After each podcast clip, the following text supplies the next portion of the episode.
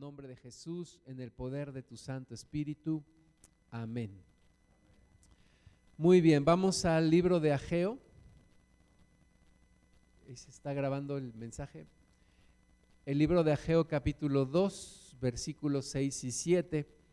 Dice, porque así dice Jehová de los ejércitos, he aquí, de aquí a poco yo haré temblar los cielos y la tierra, el mar y la tierra seca y haré temblar a todas las naciones, y vendrá el deseado de todas las naciones, y llenaré de gloria esta casa, ha dicho Jehová de los ejércitos. Tú puedes encontrar en el Antiguo Testamento muchas citas que profetizan la venida de nuestro Señor Jesús. Hoy solamente vamos a leer esta de Ageo. Dice que eh, de aquí a poco tiempo, en ese, en ese tiempo del profeta Geo, Dios está hablando, Dios está diciendo, vendrá el deseado de todas las naciones, es decir, nuestro Señor Jesucristo. Está hablando del Mesías, está hablando del Salvador, está hablando del Cristo. Dice que llenará de gloria esta casa, ha dicho Jehová de los ejércitos. Entonces, desde Génesis se profetiza la venida de nuestro Señor Jesús y en cada libro tú puedes encontrar una, una representación y, y palabras que hablan de la venida del Señor Jesús. Ahora, ¿cómo es que vendría el deseado de todas las naciones? ¿Cómo es que vendría el Mesías? ¿Cómo vendría el Cristo? ¿Cómo te imaginas que vendría el Hijo de Dios? Si le preguntáramos a, a, alguien o nos preguntaran a nosotros si todavía no supiéramos que Jesús ya vino y cómo vino, ¿cómo te imaginas tú que vendría Jesús? ¿De qué manera llegaría el Hijo de Dios a la tierra? Está hablando de que va a venir a la tierra, de que va a estar con nosotros. ¿Cómo pensarías tú que llegaría? Tal vez como Superman llegó en una nave que llegó y, se estrelló en la tierra y ahí vino este Superman que venía de otro planeta.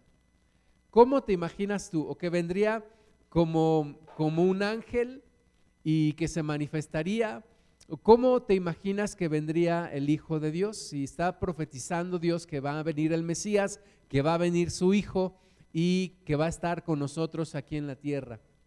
Pues vamos a ver cómo realmente fue. En Mateo 1, 18, y aunque no es Navidad, vamos a hablar del nacimiento de Jesús.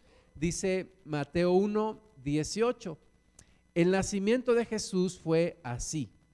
Estando desposada María, su madre, con José, antes que se juntasen, se halló que había concebido del Espíritu Santo.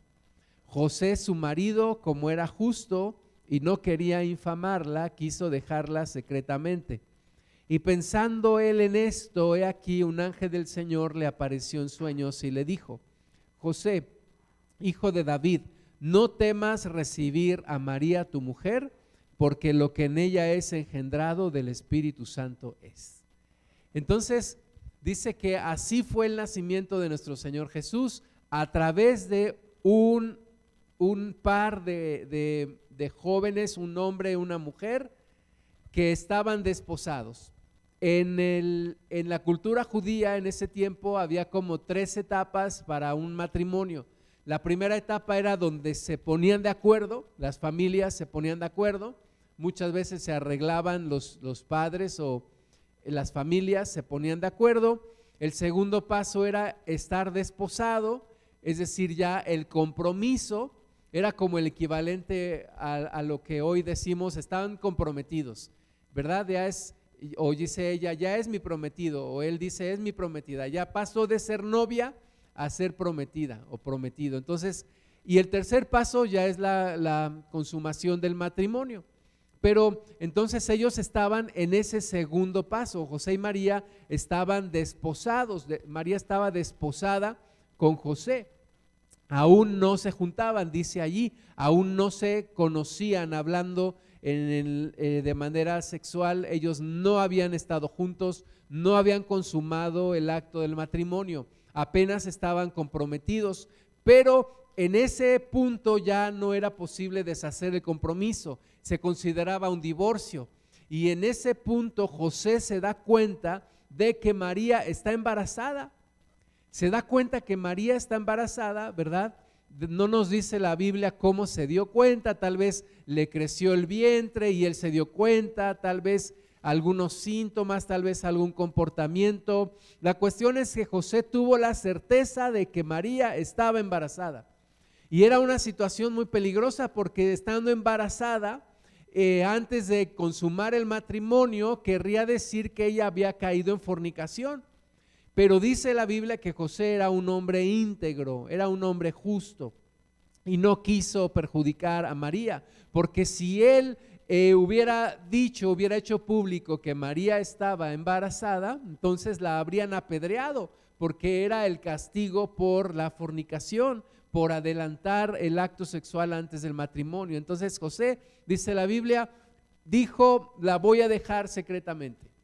Y pero en ese momento Dios interviene y habla en sueños a José, le dice, José, no tengas temor, María está embarazada, pero no está embarazada por el conocimiento de un varón. No está embarazada porque un hombre haya engendrado un hijo o una hija en ella. Está embarazada por el Espíritu Santo.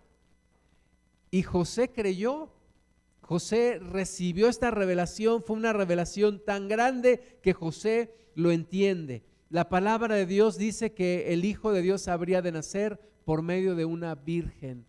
Y así fue. Y entonces Mateo 1:21 eh, sigue la revelación en sueños para José. Dice, y dará a luz un hijo y llamará su nombre Jesús, que quiere decir Salvador. Llamará su nombre Jesús porque Él salvará a su pueblo de sus pecados. Todo esto aconteció, amén, para que se cumpliese lo dicho por el Señor por medio del profeta, cuando dijo, he aquí una virgen concebirá y dará a luz un hijo y llamará su nombre Emanuel, que traducido es Dios con nosotros. Y despertando José del sueño, hizo como el ángel del Señor lo había mandado y recibió a su mujer, pero no la conoció hasta que dio a luz su hijo primogénito y le puso por nombre Jesús. Así fue el nacimiento, la venida del Hijo de Dios, así fue la venida del Hijo del Hombre, del Hijo de Dios, de nuestro Señor Jesús.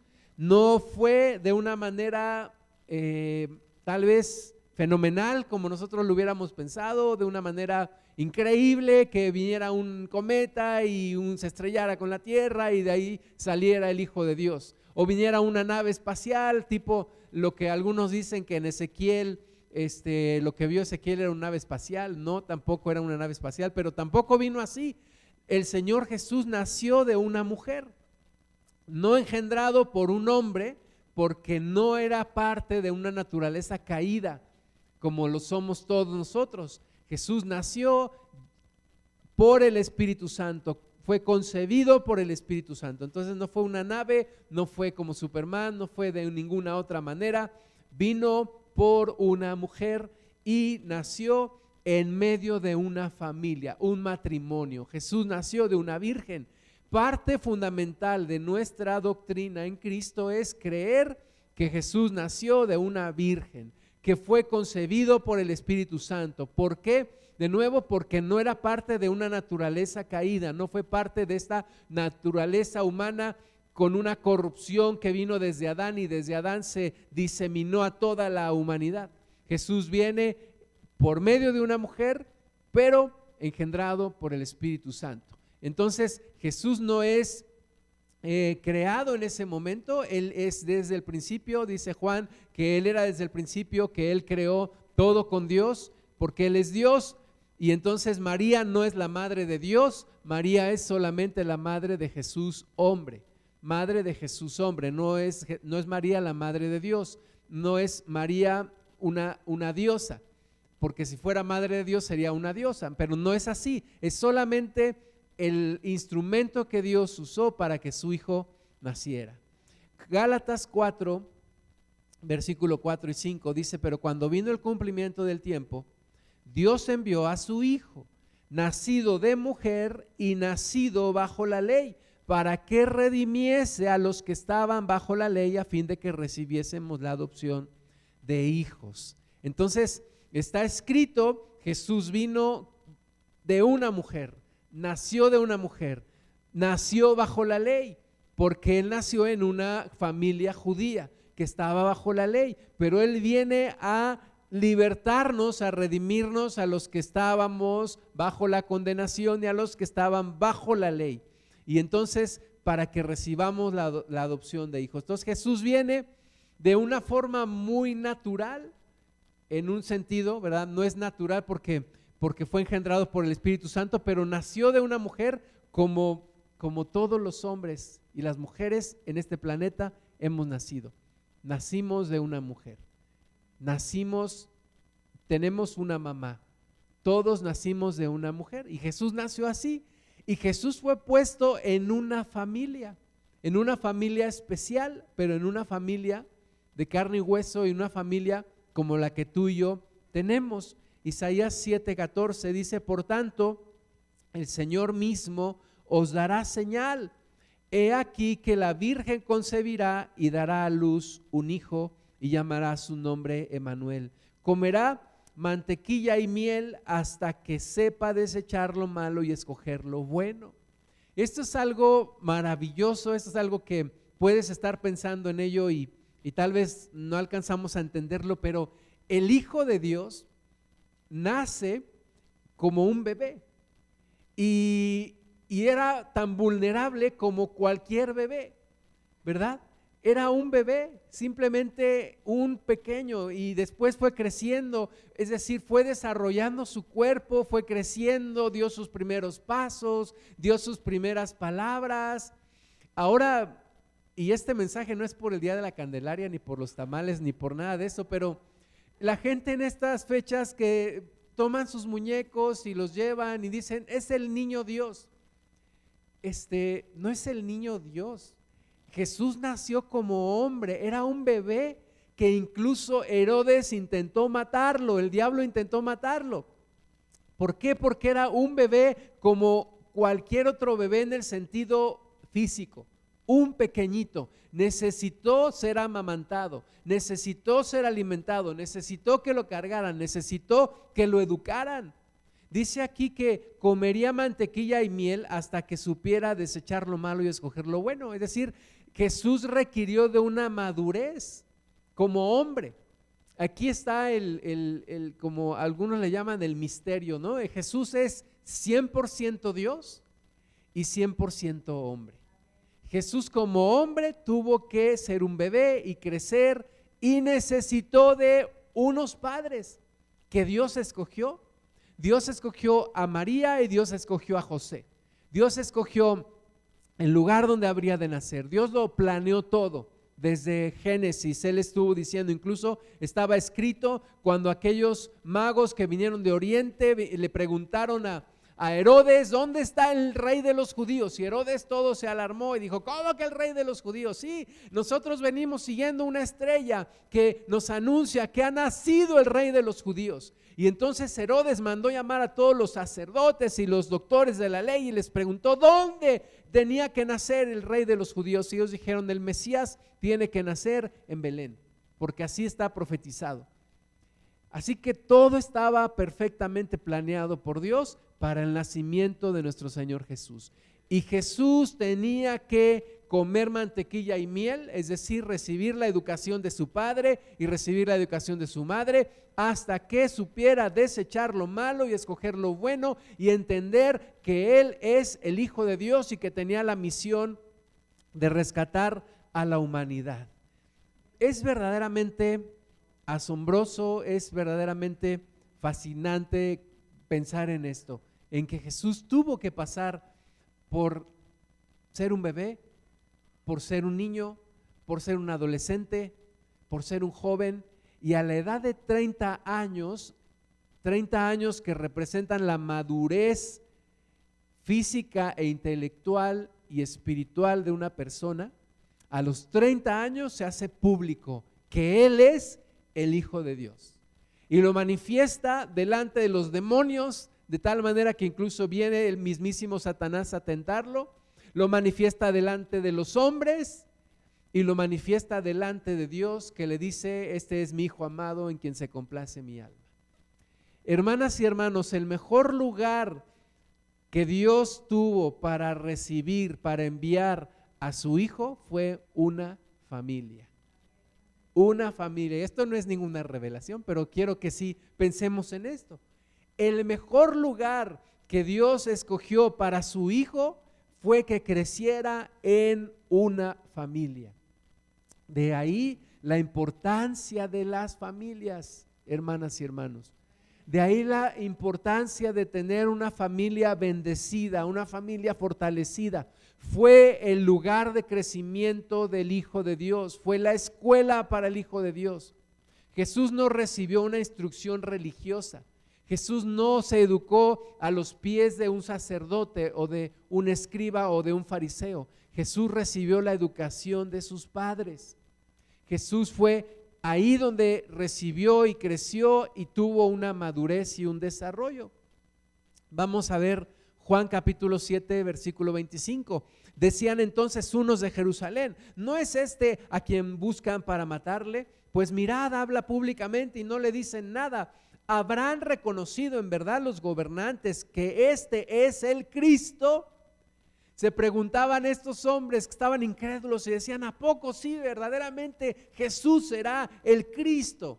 ¿Será el Mesías? ¿Será el ungido?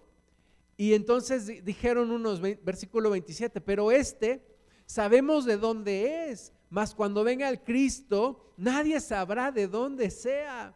O sea, ellos esperaban que el Cristo viniera como a lo mejor en un carro de fuego y se apareciera en un momento dado en un lugar. ¿De dónde viene? ¿Quién sabe? ¿Quién es su papá? No sabemos. ¿Quién es su mamá? No sabemos. ¿Dónde creció? No lo sabemos. Solo hemos visto que vino de algún lugar. Estaban completamente equivocados. Estaban fumados, ¿verdad? No porque el Cristo sí, sí deberíamos de saber de dónde viene. Y Jesús vino engendrado en una virgen que se llamó María y criado por un hombre que fue su padre adoptivo, que se llamó José. Y así fue como nació el Mesías. Mateo 2.13. Después que partieron ellos, eh, ahí nos, nos habla eh, de cuando los, magos vinieron con Herodes, Herodes quería encontrar al, rey de los judíos para matarlo, quería matar a Jesús, pero Dios les reveló a los, a los magos que regresaran por otro lugar y, y entonces Dios habla de nuevo a José.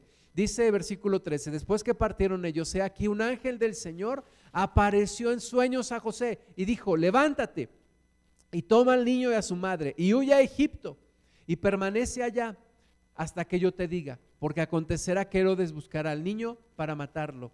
Y él, despertando, tomó de noche al niño y a su madre y se fue a Egipto y estuvo allá hasta la muerte de Herodes para que se cumpliese lo que dijo el Señor por medio del profeta cuando dijo, de Egipto llamé a mi hijo.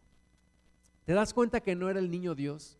¿Te das cuenta que no era el bebé que dijo, hey, vámonos de aquí? Y entonces todos flotaron y se fueron a Egipto. No, necesitó de sus padres, necesitó de un hombre que lo cuidara como José. No era su hijo según la carne, pero él, José, sabía que estaba cuidando al Hijo de Dios.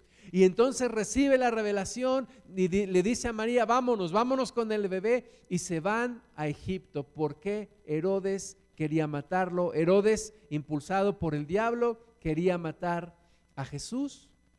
Era un bebé, era un niño como tú y yo fuimos bebés también. Mateo 2.19.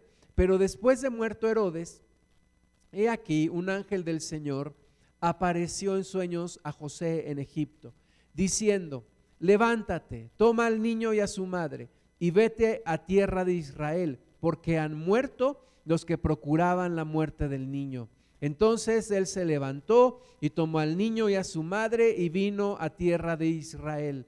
Pero oyendo que Arquelao reinaba en Judea, en lugar de Herodes su padre, tuvo temor de ir allá, pero avisado por revelación en sueños, se fue a la región de Galilea y vino y habitó en la ciudad que se llama Nazaret, para que se cumpliese lo que fue dicho por los profetas que habría de ser llamado Nazareno. Entonces estuvo un tiempo en Egipto, María, José y Jesús estuvieron allí un tiempo, no nos dice cuánto, pero cuando murió Herodes, ese hombre que quería matarlo, entonces Dios le vuelve a hablar a José, le dice, regresen ya a Israel, pero entonces José es guiado también por Dios y regresan a la ciudad de Nazaret. Y allí creció nuestro Señor Jesús. Allí se desarrolló y llegó a tener tres años y a los tres años destetaban a los niños y llegó a comer alimento sólido y fue creciendo y fue instruido en la ley y fue instruido en el oficio de su padre, que era carpintero, y conoció a, muchos otros niños y creció en esta aldea que se llamaba Nazaret y llegó a ser un adolescente, pero antes vamos a ver cuando él cumple eh, ocho días, ya me estoy adelantando mucho. Lucas 2, 21 dice, cumplidos los ocho días para circuncidar al niño, le pusieron por nombre Jesús, el cual le había sido puesto por el ángel antes que fuese concebido. Entonces le pusieron Jesús, ahí a los ocho días lo circuncidaron porque nació bajo la ley y la ley decía que había que circuncidar a los, a los varones a los ocho días y fue circuncidado y, y fue cuidado por sus padres. Lucas 2.39, después de haber cumplido con todo lo prescrito en la ley del Señor, volvieron a Galilea, a su ciudad de Nazaret, y el niño crecía y se fortalecía y se llenaba de sabiduría y la gracia de Dios era sobre él. Entonces se complementan los evangelios. Lucas no nos habla de la huida a Egipto. En Mateo sí nos habla de cómo regresó, fue, huyeron a Egipto y regresaron y creció en Nazaret. Nazaret, y dice ahí el versículo 40, el niño crecía y se fortalecía y se llenaba de sabiduría. Vemos cómo Dios Padre va cuidando el camino y el desarrollo de su Hijo. Vemos cómo Dios va interviniendo y vemos la gran confianza que Dios pone en una familia, José y María, y cómo Dios instruye a esta familia para cuidar a su Hijo. Hermanas y hermanos, el mejor lugar para el desarrollo de una persona es en una familia bendecida por Dios. Por eso el diablo está tan empeñado en destruir el núcleo familiar. Por eso el enemigo está tan empeñado en destruir las familias, porque sabe que si destruye una familia, destruye a los miembros de la familia, y sabe que si ataca a la familia, destruye a la sociedad y termina con la sociedad, y es un poco lo que está pasando ahora. No le estamos dando la importancia que tiene el núcleo familiar, pero el núcleo familiar unido por el Señor, unido por Cristo. Estábamos viendo ayer, este, mi esposa y mi hija y yo, una noticia de que se había casado una modelo con un no sé qué, que es actor, no sé qué, no sé qué es, pero son famosos, salieron en la tele. Y dice mi esposa, sí, para que se divorcien a, los tres meses, ¿no? Y pues sí, es la verdad. El, el mundo no tiene en estima a la familia, no valora a la familia, ya la gente no está valorando las familias.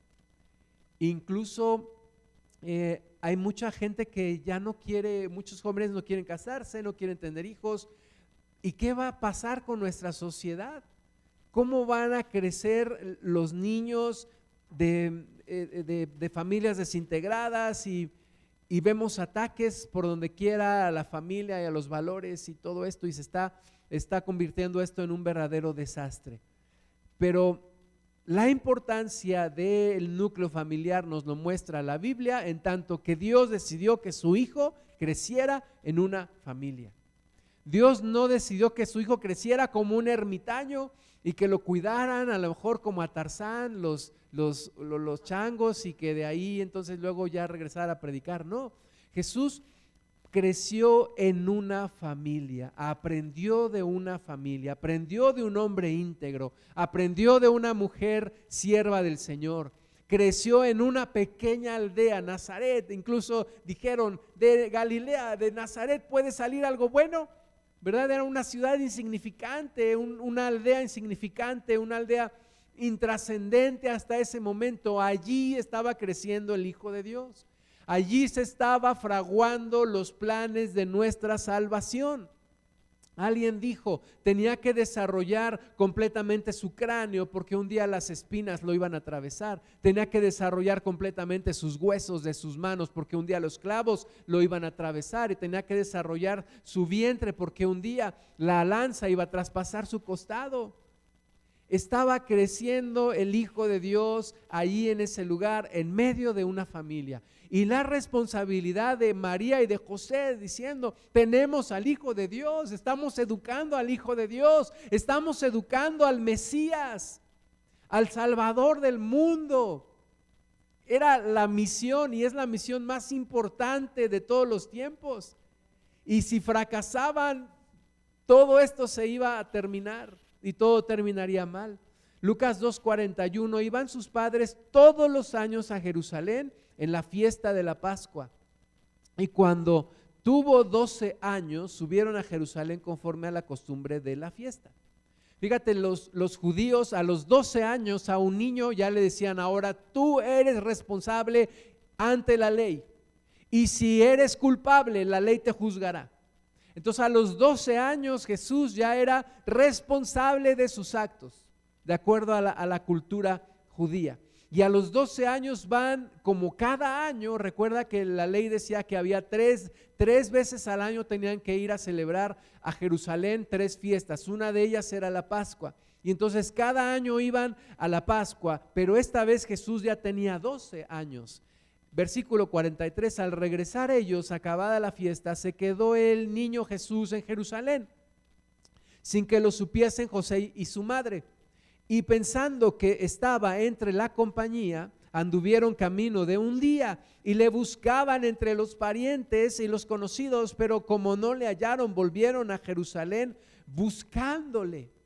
Imagínate a, María y a José, estaban buscando a Jesús y decían, Señor, ¿qué vamos a hacer? Perdimos al Hijo de Dios, ¿qué haremos? Y estaban como locos buscándole. Eran caravanas de, de personas que habían ido a Jerusalén y luego regresaban. Así que empezaron a buscarlo entre todos los conocidos, los parientes, y no lo hallaron. Y todos alarmados regresan a Jerusalén. Versículo 46 de Lucas 12. Aconteció que tres días después, imagínate la angustia de tres días, tres días después, le hallaron en el templo sentado en medio de los doctores de la ley, oyéndoles y preguntándoles.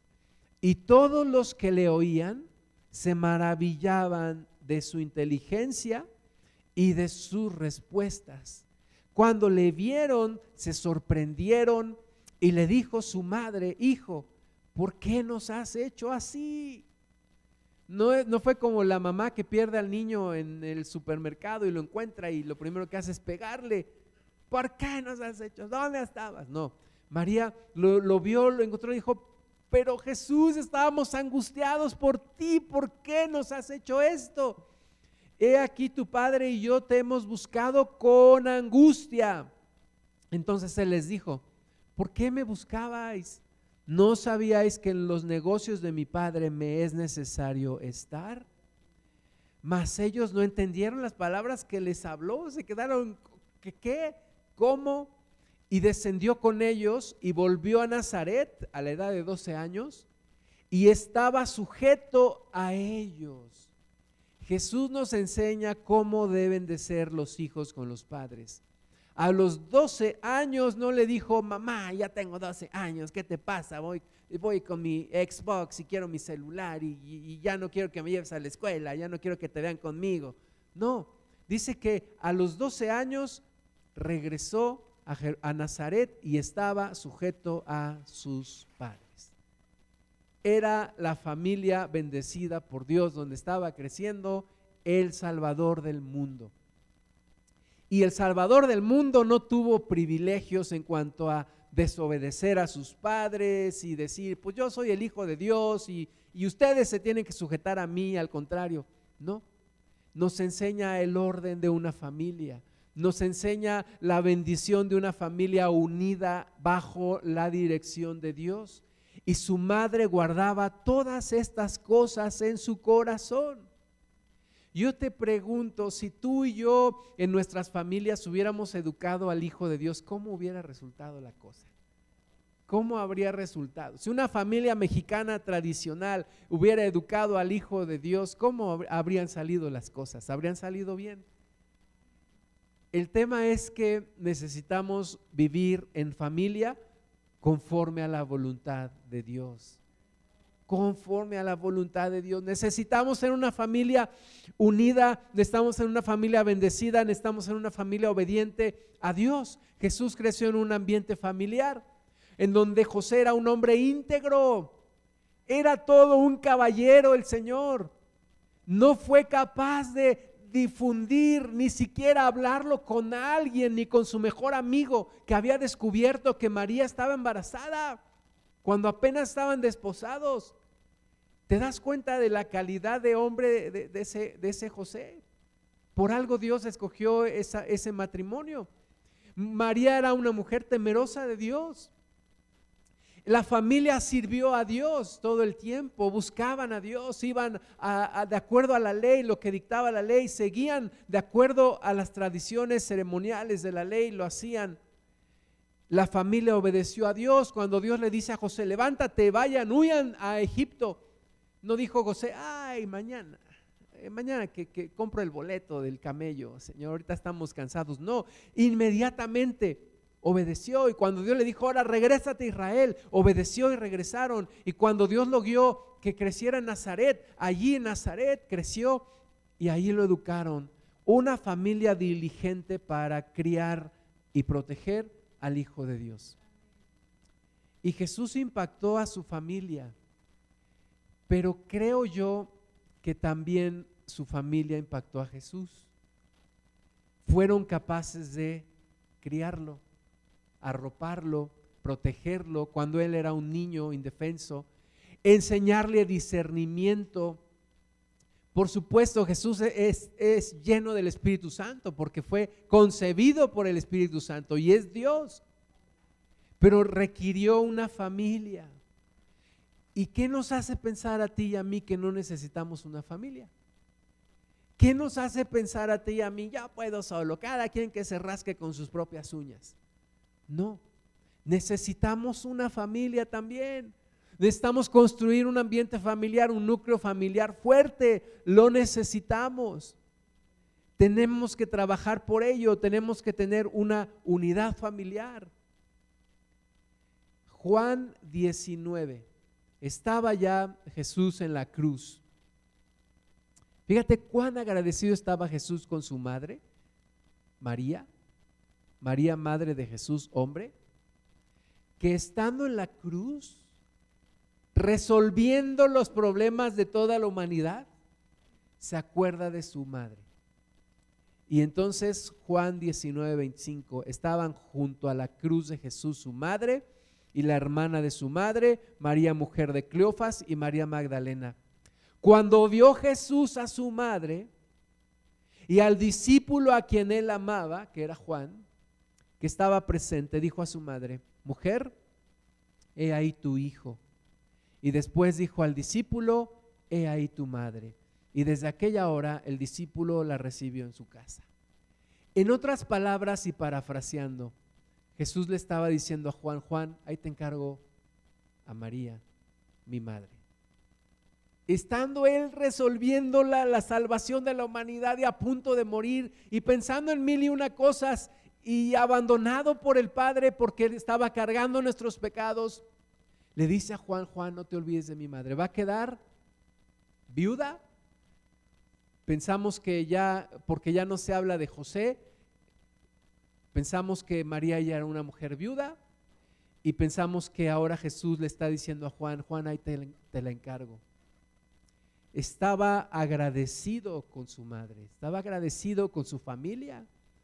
Jesús, Jesús agradeció lo que su madre le había dado, lo que su padre le habían dado. Yo creo que yo creo que Jesús oraba por sus hermanos. Los católicos creen que Jesús no tuvo hermanos en la carne, por supuesto que los tuvo, la, la Biblia lo dice en varios pasajes, le decían a Jesús, allá afuera están tu madre y tus hermanos. Nos dice también que acudió con su madre y con sus hermanos y con sus hermanas. Tuvo hermanos y tuvo hermanas. Yo creo que Jesús oraba por sus hermanos y sus hermanas. Yo creo que Jesús le predicaba a sus hermanas y a sus hermanos. Yo creo la misma María tuvo que recibir a Cristo en su corazón y es salva por gracia, igual que todos. Entonces, es una situación difícil de entender porque siendo el hijo de, un, de una mujer y, e hijo adoptivo de un hombre, él mismo los salvó a ellos, pero él mismo fue ayudado por ellos para cumplir su misión. Y así tú y yo necesitamos apreciar nuestra familia. No vamos a poder cumplir la misión en la vida si no nos apegamos a las familias, a nuestra familia, a nuestro núcleo familiar. Muchos valoran más a sus amigas, a sus amigos. Es más importante la familia, hermanas y hermanos. Es mucho más importante. Jesús impactó a sus hermanos de tal manera que uno de ellos es mencionado en Gálatas 1.18, dice, después pasados tres años subí a Jerusalén para ver a Pedro y permanecí con él 15 días, pero no vi a ningún otro de los apóstoles, sino a Jacobo, el hermano del Señor. Jacobo o Santiago, llegó a ser el pastor de la iglesia en Jerusalén, impactado por su hermano Jesús, por Jesús el Salvador, por Jesús el Mesías. Entendieron, yo creo que al principio, porque dice también el Evangelio que se burlaban de él y le decían, anda, vete, vete a la fiesta, pues, pues que te conozcan, que te vean. ¿Por qué te quedas aquí aislado? Y Jesús les dijo, oigan, ustedes, mi tiempo no ha llegado, pero el de ustedes está presto. O sea, también Jesús los confrontaba y les decía, pero tenemos evidencia de que al menos uno de ellos creyó, creyó en Jesús y fue salvo. Así que, hermanas y hermanos, todo esto pensemos en lo importante que es la familia, importante que es cuidar el núcleo familiar lo importante que es tener una familia unida, bendecida por Dios. No me imagino una familia en donde María, este, José le golpeaba a María y María le decía, pues tú eres un desobligado. Y no me imagino a María diciéndole a Jesús, ¿dónde está el, el terco de tu padre o el inútil de tu padre? No, una familia unida, una familia bendecida, una familia que conoció el propósito de Dios y caminó en él. Y eso es lo que necesitamos en nuestros días. ¿Cómo es una familia bendecida por Dios? Primero, hay una fidelidad en el, en el matrimonio. Hebreos 13:4 dice, honroso sea en, en, todos el matrimonio y el lecho sin mancilla, pero a los fornicarios y a los adúlteros los juzgará Dios. Hay una fidelidad en, el matrimonio debe de haber una fidelidad hasta la muerte, hasta la muerte. Jesús dijo, aquel que ve a una mujer para codiciarla ya adulteró con ella. Dios nos está diciendo, no solamente hay una fidelidad física, sino aún con la mente le tienes que ser fiel a tu esposa o a tu esposo, aún con tus pensamientos tiene que haber una fidelidad en el matrimonio. Proverbios 7 del 1 al 5, Hijo mío, guarda mis razones y atesora contigo mis mandamientos. Guarda mis mandamientos y vivirás y mi ley con, como la niña, como las niñas de tus ojos. Lígalos a tus dedos, escríbelos en la tabla de tu corazón. Di a la sabiduría, tú eres mi hermana y a la inteligencia llama parienta para que te guarden de la mujer ajena y de la extraña que ablanda sus palabras. Fidelidad en el matrimonio. Ahora está tan de moda el ser infiel, ¿no? Y ahí tenemos a este Piqué, ¿no? Se llama futbolista que le fue infiel a Shakira y Shakira dice, pues las mujeres que ya no lloran, ya facturan. Como si eso arreglara realmente las cosas, ¿no? Y y todo mundo está que escuchando la canción y que no sé qué y que hasta el Papa le dijeron. Bueno, la cuestión es fidelidad en el matrimonio. Jóvenes, búsquense al Señor que les dé una mujer o un hombre que no les va a ser infiel. Y ustedes prométanse en el Señor no ser infieles. Es la parte fundamental del matrimonio, fidelidad, confianza. Matrimonio para toda la vida. Contrario a lo que se enseña hoy en el mundo, contrario a lo que se vive hoy en el mundo. Y ahí empezó todo el, desbarajuste. Divorcios express, no, en lugar de matrimonios, arrimonios, ¿verdad? Nada más nos arrimamos, nos juntamos y ya. Ahí empezó todo el, el relajo. Necesitamos regresar a los fundamentos en Cristo. Primer lugar, matrimonio, fidelidad, compromiso. No, pues es que a nosotros no nos va a unir un papel. No, no es que te va a unir un papel, pero sí es que vas a honrar en todo en todo a tu esposa o a tu esposo. Salmo 127, versículo 13, aquí herencia de Jehová son los hijos. Cosa de estima el fruto del vientre, como saetas hermano del valiente, así son los hijos habidos en la juventud. Bienaventurado el hombre que llenó su aljaba de ellos, no será avergonzado cuando hablare con los enemigos en la puerta. Otro punto importante es el valorar, el cuidar, el proteger a los hijos. Jesús fue educado por sus padres, Jesús no fue educado en la guardería, Jesús no fue educado ni siquiera en una escuela secular, Jesús fue educado por sus padres. Y hoy en día sí tenemos que llevar a los hijos a la escuela y sí tenemos que llevarlos a la natación y a las clases de piano, pero la responsabilidad de educar a los hijos le corresponde a los padres. Nos corresponde a los padres la educación de los hijos, son herencia de Jehová son herencia de Dios, son de estima el fruto del vientre. Necesitamos formarlos de nuevo. Hoy en día el gobierno quiere educar a los hijos, las escuelas quieren educarlos, la, la, ideología de género quiere deformarlos, todo mundo quiere poner las manos sobre los niños. Y los padres necesitamos ser los protectores, así como José lo protegió a Jesús, lo llevó a Egipto para que no lo mataran, lo regresó a Israel, buscó el mejor lugar donde pudiera crecer. Así nosotros tenemos que cuidar a nuestros hijos en estos días. Proverbios 6:20, guarda, hijo mío, el mandamiento de tu padre y no dejes la enseñanza de tu madre. Átalos siempre en tu corazón, enlázalos a tu cuello Hijas e hijos necesitan obedecer a sus padres. Necesitamos obedecer a nuestros padres, necesitamos recordar la enseñanza de nuestros padres, el mandamiento de mi padre y la enseñanza de mi madre.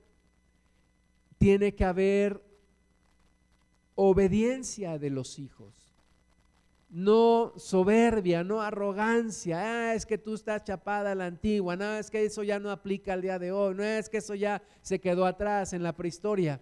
No, no dejes la enseñanza de tu madre.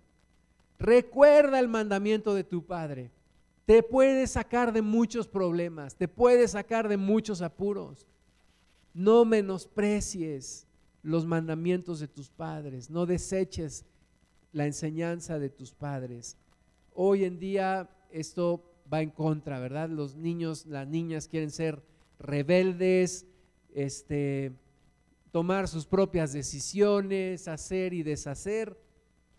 Y no, los padres estamos ahí para estorbarles cuando van a hacer algo mal. Dios le reclamó a aquel varón, aquel sacerdote, Elí, dijo, tú no los estorbaste cuando ellos estaban haciendo todo esto. Y, y, tenemos que estorbarles cuando están tratando de hacer algo mal. Y los hijos tienen que entender que es por su bien. Gálatas 6.2, sobrellevar los unos las cargas de los otros y cumplir así la ley de Cristo. El poder ayudarnos unos a otros en familia, En familia tenemos que sobrellevar las cargas los unos de los otros, cumplir así la ley de Cristo. Es en la familia en donde tenemos que cumplir con todo esto, sobrellevar las cargas, ayudarnos, orar unos por otros, ofrecer ayuda física. Te ayudo con esto que tú no puedes, te explico, te ayudo, no tienes tiempo, estás cansada, estás cansado, yo lo voy a hacer, etcétera. Te aconsejo, te escucho, eh, comparto tu preocupación, tu dolor, estoy contigo o tu alegría. Proverbios 19, 11 la cordura del hombre detiene su furor y, su honra es pasar por alto la ofensa. Pasar por alto la ofensa. Fui a, nadar y dejé abierto mi locker donde estaban mis cosas. Llegó una persona y la cerró. Yo dije, ¿qué le pasa a este? Y me acordé de esta cita. Pasar por alto la ofensa. Y cuando me fui hasta lo bendije. Pasar por alto la ofensa, pero pasar por alto la ofensa adentro de nuestra familia, en, nuestra, en nuestro matrimonio, con nuestros hermanos, con nuestros padres, pasar por alto la ofensa también. No, no estar ahí peleando porque te hizo y entonces tú empezaste, pero yo le sigo y así. No, pasar por alto la ofensa y cuidar el ambiente familiar, cuidar la unidad familiar. Colosenses 3:12, vestidos pues como escogidos de Dios, santos y amados, de entrañable misericordia, de benignidad, de humildad, de mansedumbre, de paciencia, soportándoos unos a otros y perdonándoos unos a otros si alguno tuviere queja contra otro. De la manera que Cristo os perdonó, así también hacedlo vosotros y sobre todas estas cosas, vestidos de amor, que es el vínculo perfecto en familia. En la familia hay que perdonar, hay que vestirnos de amor, hay que tener este vínculo perfecto del amor en la familia. Santiago fue impactado por Jesús, porque Santiago lo conoció literalmente desde que nació, porque Jesús ya había nacido. Y, y pasó la prueba muchos de nosotros decimos, es que mi familia no se quiere acercar a Cristo, es que ¿qué están viendo en ti? Es que hablarle a la familia lo más difícil que puede haber, sí, pero ¿por qué? A veces por nuestro mal testimonio. Tenemos que dar un buen testimonio de amor en nuestra familia y cuidar el vínculo perfecto que es el amor. Mateo 12, 25, sabiendo Jesús los pensamientos de ellos, les dijo, todo reino dividido contra sí mismo es asolado, y toda ciudad o casa dividida contra sí misma no permanecerá. Mira cómo lo dice Jesús, mira, no importa que sea un reino o no importa que sea una casa, una familia, si están divididos, no van a poder permanecer. Y en una familia dividida, en donde cada quien hace sus cosas, pues a mí ni te metas conmigo, a mí no me interesas, y etcétera, etcétera, pues no van a prevalecer, no van a permanecer. Aunque tú te creas mucho y digas, pues yo no necesito de nadie, yo voy a hacer las cosas, yo voy a salir adelante. No, la verdad es que sí necesitas. Una casa dividida contra sí misma no permanecerá.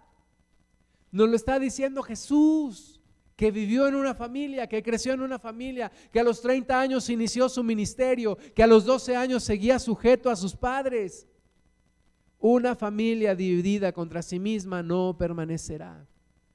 Entonces, antes de pensar en unir al mundo y en la paz mundial, necesitamos unir nuestra familia. Necesitamos unidad de nuestra familia. ¿Y quién es mi familia? Pues tu familia, tu núcleo familiar con quien tú vives. Y luego está el núcleo extendido. Y luego está la familia de Dios. Vamos construyendo unidad en el Señor. Vamos orando a Cristo para que haya unidad y bendición. Que no sea como Miqueas 7:6, porque el hijo deshonra al padre, la hija se levanta contra la madre, la nuera contra su suegra y los enemigos del hombre son los de su casa. Que no sea así. que haya una transformación, que haya un nuevo nacimiento en el Señor. Y Hechos 3:25, vosotros sois los hijos de los profetas y del pacto que Dios hizo con nuestros padres, diciendo a Abraham, en tus simientes serán benditas todas las familias de la tierra. A vosotros primeramente Dios, habiendo levantado a su Hijo, lo envió para que os bendijese, a fin de que cada uno se convierta de su maldad. Entonces, tu familia, mi familia, todas las familias de la tierra, Dios quiere bendecirlas a través de su simiente. ¿Quién es la simiente de Abraham? Jesús. Jesús mismo bendijo una familia así en carne y hueso, tuvo una familia, bendijo esa familia, pero Jesús quiere bendecir también nuestra propia familia. Y no importa los problemas que podamos estar pasando, mantengamos la unidad y si no hay unidad, busquemos la unidad y hagamos la parte que nos toca a nosotros para que haya unidad y para poder ser una familia bendecida. Vamos a orar, vamos a ponernos de pie, vamos a pedirle al Señor su bendición sobre nuestra familia, sobre nosotros, sobre aquellos con los que vivimos y a veces aquellos con los que peleamos todos los días. Señor amado, te damos la gloria, te bendecimos. Gracias, creemos esta palabra, que en la simiente de Abraham, que es Jesús, será bendita toda familia sobre la tierra, incluyendo nuestra propia familia.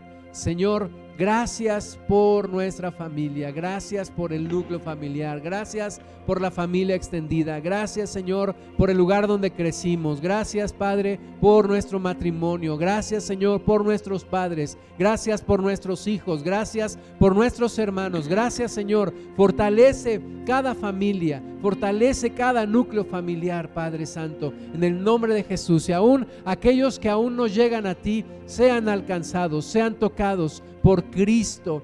Creemos, Señor, en esa promesa. Cree en Jesucristo y serás salvo tú y tu casa. Creemos en esa promesa, Señor. Creemos que en Cristo será bendita toda familia en la tierra. Y creemos también que vas a alcanzar a muchas otras familias, Señor, y que seremos instrumento para llevar tu palabra a otras familias. Y creemos en la regeneración, en la reconstrucción, en el nuevo nacimiento de nuestra propia familia, para que haya unidad, para que haya amor, para que haya pasión por ti, y para que haya un vínculo perfecto que es el amor, uniéndonos, transformándonos y Señor, aún la restauración de las relaciones familiares, que harás volver el corazón de los padres hacia los hijos y que nos bendecirás abundantemente. A ti sea la gloria, a ti sea la honra, a ti Jesús. Gracias por mostrarnos el camino. Gracias por venir a esta tierra. Gracias por venir a este mundo a salvarnos. Gracias por crecer, por madurar, por entregar tu vida por bendecirnos, por enseñarnos cómo es un hijo perfecto, cómo es un hermano perfecto. Gracias por enseñarnos, Señor. Gracias por ministrarnos. Gracias por transformarnos. Gracias por mostrarnos el camino. Gracias Jesús, el Cordero de Dios, el Cordero Santo, el Cordero Perfecto, el Hijo de Dios, el Hijo del Hombre. A ti damos la gloria, el gran Maestro, el gran yo soy, el Mesías, el Cristo, el ungido, el de de todas las naciones. A ti te damos la gloria, a ti te damos el honor. Tú eres nuestro Dios, tú serás nuestro Dios por siempre. Y un día te veremos cara a cara y un día nos postraremos delante de tus pies y lloraremos y enjugaremos toda lágrima que cae en tus pies con nuestros cabellos como lo hizo aquella mujer y te daremos la gloria y te diremos gracias como hoy te decimos. Gracias por transformar nuestra vida. Gracias por transformar transformar nuestra familia. Gracias por estar en medio nuestro. En ti es nuestra esperanza. Tú eres Cristo, la esperanza de gloria. Y a ti te bendecimos, Señor, y a ti te alabamos en tu propio nombre, Jesús. Amén y amén.